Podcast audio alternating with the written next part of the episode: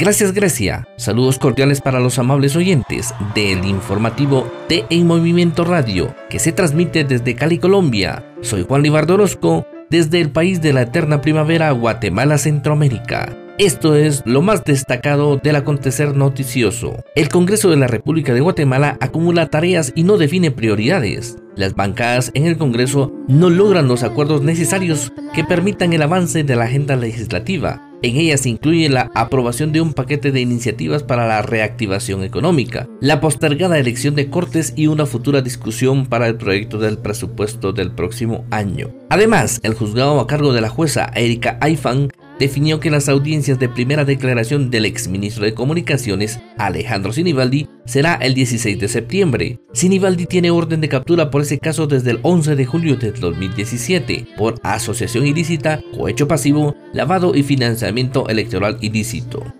Mientras tanto, el caso de cooptación del Estado sigue en el juzgado de mayor riesgo a cargo del juez Miguel Ángel Galvez, en el que el exministro está señalado de asociación ilícita y lavado de dinero.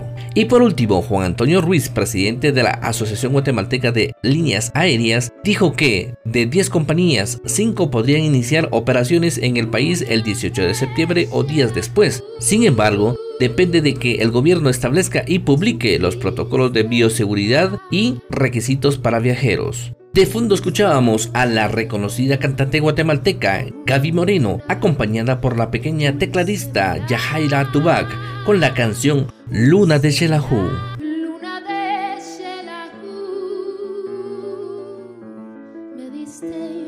Para el informativo de En Movimiento Radio, Juan Libardo Orozco desde Guatemala, deseando bendecido martes. Volvemos contigo, Grecia. Saludos cordiales desde Guatemala, Centroamérica, país de la eterna primavera, a Mesa de Noticias Radio Estilo 98.7 FM de Formosa, Argentina. Soy Juan Orozco y esta es la noticia importante. En medio de una pandemia sin precedentes, 168.046 jóvenes guatemaltecos esperan recibir su título de nivel medio al concluir este ciclo lectivo, uno muy particular. La promoción 2020 culminará sus estudios a la distancia. No tendrán la experiencia de realizar el seminario, la práctica supervisada ni la prueba diagnóstica de matemática y lectura, requisitos que cumplieron las generaciones anteriores. La emergencia sanitaria del COVID-19 llevó a la interrupción de actividades en centros educativos y de los 10 meses de clases contemplados en el calendario escolar 2020, solo se han cubierto tres de manera presencial ya que el riesgo del contagio del virus mantiene a los estudiantes resguardados en sus casas, aprendiendo por medio de guías de autoaprendizaje y lineamientos de plataformas virtuales. Se suspendió la prueba a la que se someten los estudiantes de último grado de diversificado. No es vinculante, pero era requisito para recibir el título o diploma de nivel medio. Por la situación de la emergencia, no se realizarán las evaluaciones, dijo Héctor Cermeño, viceministro técnico del Ministerio de Educación de Guatemala. Soy Juan Orozco, desde Guatemala, Centroamérica. Este fue mi reporte para Mesa de Noticias de Radio Estilo 98.7 FM, Formosa, Argentina. Saludos cordiales a la audiencia del programa de noticias Toscana Informa así como a los compañeros periodistas y corresponsales de los diferentes países. Agradecimiento especial para el director Michael Krast y al coordinador James Marulanda Quintero. Esto es lo más destacado de las noticias. El gobierno de Guatemala informó este lunes en un comunicado que el Aeropuerto Internacional La Aurora reabrirá el próximo 18 de septiembre. La reapertura se efectuará bajo la supervisión del Ministerio de Salud Pública se habilita un centro de salud dentro del aeropuerto que podrá reaccionar ante algún caso sospechoso de coronavirus. Francis Argueta, jefe de la Dirección General de Aeronáutica Civil, explicó que se operaría al mínimo, ya que antes de la pandemia habían 44 frecuencias diarias y ahora solo podrían haber 5. Y en otra noticia, Las 21 cárceles que están bajo el control del sistema penitenciario se encuentran sobrepobladas. Son más de 25.000 privados de libertad y eso las convierte en potenciales fuentes de contagio.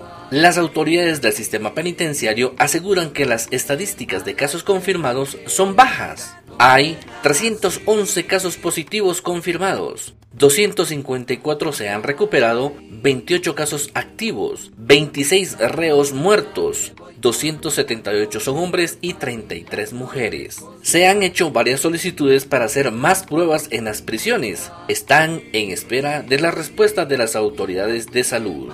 De fondo escuchábamos el tema musical Yo soy puro guatemalteco del compositor José Ernesto Monzón.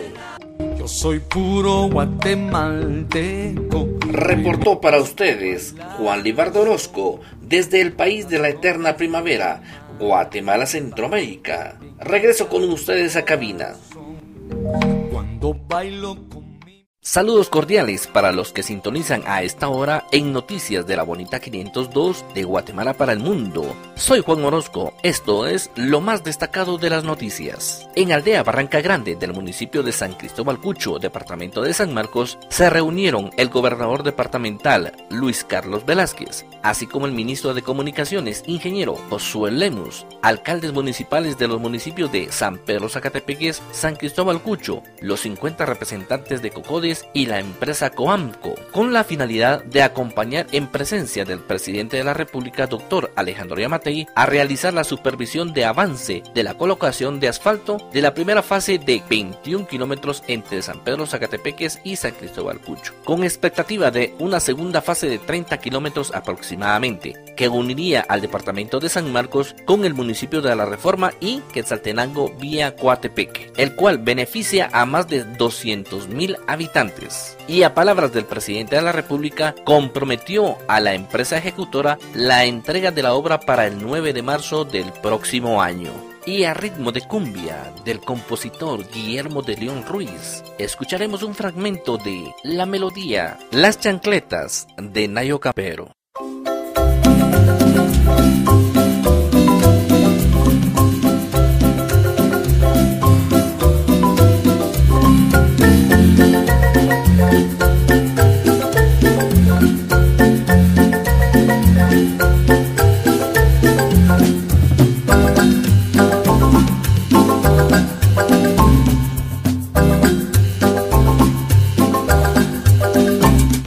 Para noticias de la bonita 502 de Guatemala para el mundo, les reporta Juan Libardo Orozco.